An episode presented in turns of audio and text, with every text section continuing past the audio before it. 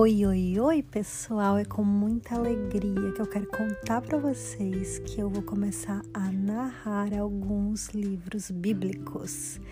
Então, se você às vezes não tem tempo para abrir a Bíblia, né, para ler, se você às vezes não entende ou não se sente motivado, é, eu vou ler para você. Então, vem comigo. Antes de começar, eu quero te contar que eu utilizo a Bíblia de Estudo Joyce Meyer.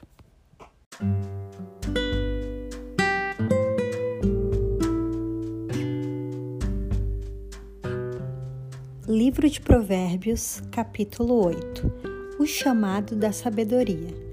A sabedoria está clamando, o discernimento ergue a sua voz.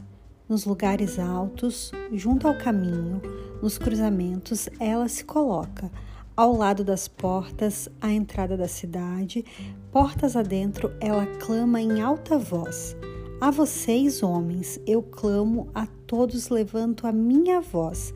Vocês, inexperientes, adquiram a prudência, e vocês, tolos, tenham bom senso. Ouçam, pois tenho coisas importantes para dizer. Os meus lábios falarão do que é certo. Minha boca fala a verdade, pois a maldade causa repulsa aos meus lábios.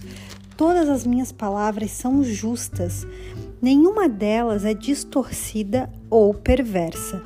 Para os que têm discernimento, são todas claras e retas para os que têm conhecimento prefiram a minha instrução à prata e o conhecimento ao ouro puro, pois a sabedoria é mais preciosa do que rubis. Nada do que vocês possam desejar compara-se a ela. Eu, a sabedoria, moro com a prudência e tenho conhecimento que vem do bom senso. Temer o Senhor é odiar o mal Odeio o orgulho e a arrogância, o mau comportamento e o falar perverso. Meu é o conselho sensato. A mim pertencem o entendimento e o poder. Por meu intermédio, os reis governam e as autoridades exercem a justiça. Também por meu intermédio governam os nobres, todos os juízes da terra. Amo os que me amam, e quem me procura me encontra. Comigo estão riquezas e honra, prosperidade e justiça duradouras. Meu fruto é melhor do que o ouro, do que o ouro puro. O que ofereço é superior à prata escolhida. Ando pelo caminho da retidão, pelas veredas da justiça, concedendo riqueza aos que me amam e enchendo os meus tesouros. O Senhor me criou como princípio de seu caminho Antes das suas obras mais antigas, fui formada desde a eternidade, desde o, princípio de existir a terra. Nasci quando ainda não havia abismos, quando não existiam fontes de águas. Antes de serem estabelecidos os montes e de existirem colinas, eu nasci.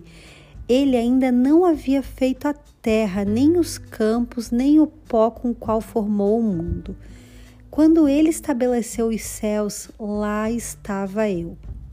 Quando traçou o horizonte sobre a superfície do abismo, quando colocou as nuvens em cima e estabeleceu as fontes do abismo, quando determinou as fronteiras do mar para que as águas não violassem a sua ordem, quando marcou os limites dos alicerces da terra, eu estava ao seu lado e era o seu arquiteto.